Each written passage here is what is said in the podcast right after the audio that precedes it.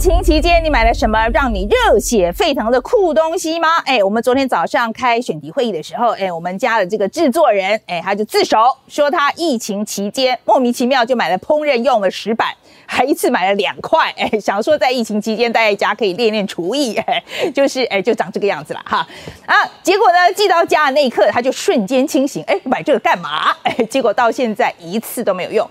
我比他好啊！我买那个韩式烧烤炉，我还用了过一次，只不过烟雾弥漫，我老公的脸就臭了一个礼拜。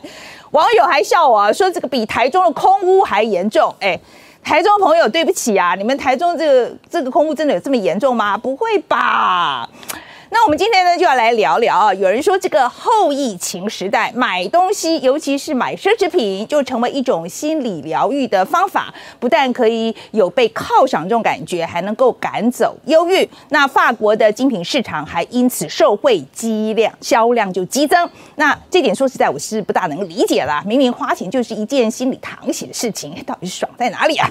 好，那我们来看今天的这个新闻，这样看啊。那我们现在看看这个疫情发生之后，大家明明。不是都不能出门吗？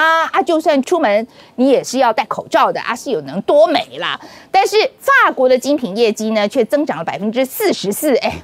大家到底是要穿给谁看呢？专家是说啊，法国精品虽然有名啊，但是法国人自己可能没那么常买，可能都是被外国人扫光了。那法国精品的海外最大买主，大家应该猜的是谁吧？用肚脐眼想都知道，就是中国。那南华早报在上个月就报道，二零二年中国消费者帮全球的奢侈品市场呢，它这个销售额就贡献了百分之三十二，预估五年内就会超过美国，成为世界第一。金融时报也在十月的时候就说啊，中国游客在国外也是精品大户。占二零一九年全球奢侈品销售额的百分之十七到百分之二十。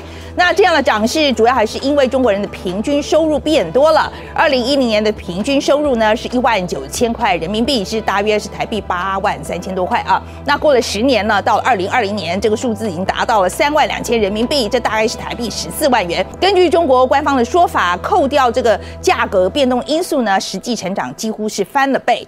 那虽然疫情期间各国零售销售都很。低迷，但是因为大家都不能出国玩嘛，那很多民众就索性呢把这个买个精品犒赏自己，拿拿来取代出国度假。那以前呢出国一趟三五万，那现在全变成名牌包的这个形状了。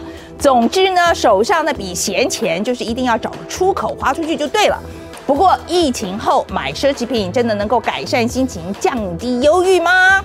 有可能哎，近年就有一些这个研究哦，在讨论零售疗法，也就是一种透过血拼来释放压力、缓解负面情绪的自我疗愈的方法。它并不是一种真正的哪个学派的心理治疗，而是一种类似心理治疗的作用啊。那在疗愈期间购买的商品啊，有时就被称作 comfort bites 啊，就像这个 comfort food 嘛，哈，就疗愈食物一样。有人心情不好的时候呢，就要一吃这个一卡车的冰淇淋啊，吃一整桶的炸鸡。总之，啃完烦恼就少了一半。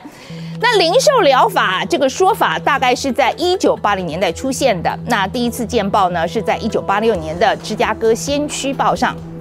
原文就说，我们已经变成了一个用购物袋来衡量生活品质、用购物疗法来疗慰心灵创伤的国家。哎，你看，这是上个世纪的智慧了啊！那么，在二零一三年呢，美国的企业就针对一千名美国的成年人做了民调，结果发现超过半数的人说自己曾经使用过零售疗法来改善情绪。而且别以为只有女生才爱买哦，哎，先把这个手指放下来。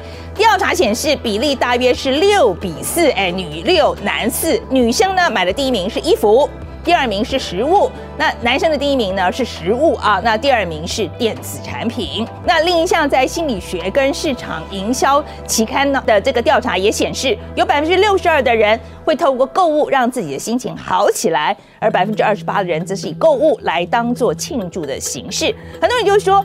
零售疗法经常造成浪费，冲动购物可能买到一堆其实不需要的东西。但不少研究都解释了买东西对心理上的好处，那主要有几点啊。第一，就是让你找回人生的掌控感。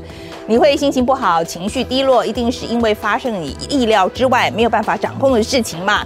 比如说这次疫情啦，或者上班途中踩到黄金啊，搞到这个全办公室都是屎味，那被喜欢的女同事嫌弃，还被老板鄙视，哎，不然就是想拉肚子，偏偏找不到这个停车位。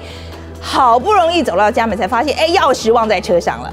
专家就表示，在购物的时候做出选择的行为，可以让你恢复对生活的掌控，有种重新拿回人生主导权的感觉。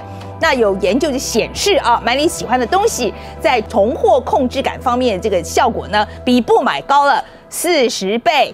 而实际做出购买的动作呢，而不只是只看看把商品加入这购物车的人，哎，不开心的程度也降了三倍，哎，也就是说，当你觉得一切都失控的时候，能够准确获得自己想要的东西，就会让人觉得这是一个积极的个人成就。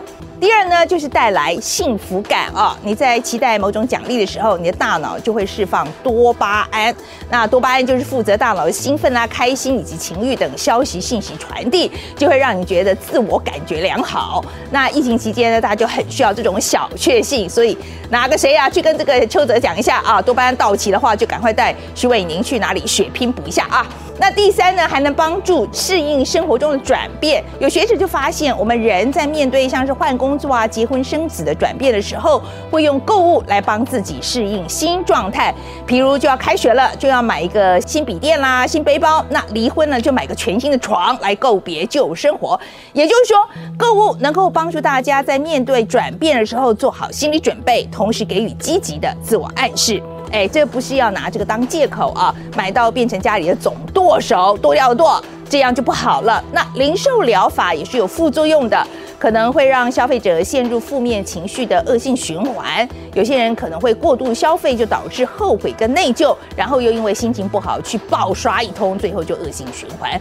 哎，所以我要去关怀一下我们家这个制作人，也是有可能买到负债，呃，缴不出这个信用卡的账单了哦，结果就变成卡奴了。所以我们先前介绍过这个富翁啊，负债的负也是很警示的啊。那要是最后呢变成这个购物成瘾就不好了。那电影这购物狂异想世界看过吧？